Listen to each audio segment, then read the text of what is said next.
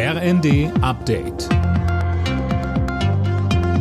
Stündlich neu. Auf den Punkt informiert. Im Studio Dirk Jostes. Guten Morgen.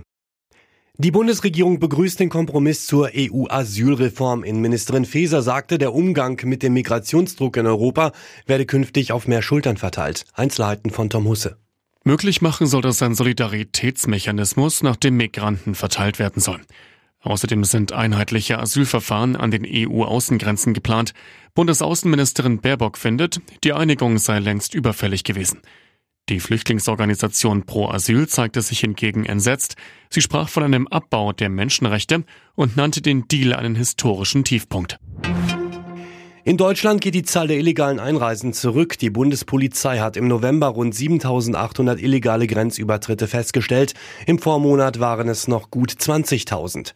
Die Bundesregierung hatte Mitte Oktober stationäre Grenzkontrollen angeordnet, um die irreguläre Migration einzudämmen.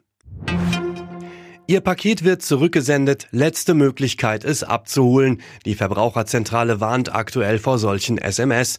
Betrüger geben sich jetzt kurz vor Weihnachten immer häufiger als Paketdienstleister aus. Über einen Link wird man dann dazu aufgefordert, einen Geldbetrag zu zahlen, damit das Paket noch rechtzeitig ankommt. Michael Härte von der Verbraucherzentrale.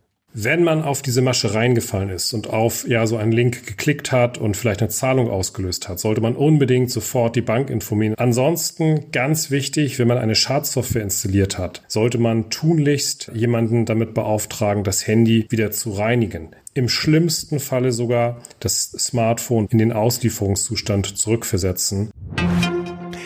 Die Ergebnisse der Fußball-Bundesliga. Wolfsburg Bayern 1 zu 2, Heidenheim Freiburg 3 zu 2, Leverkusen Bochum 4 zu 0, Frankfurt Gladbach 2 zu 1, Stuttgart Augsburg 3 zu 0 und Union Berlin Köln 2 zu 0. Alle Nachrichten auf rnd.de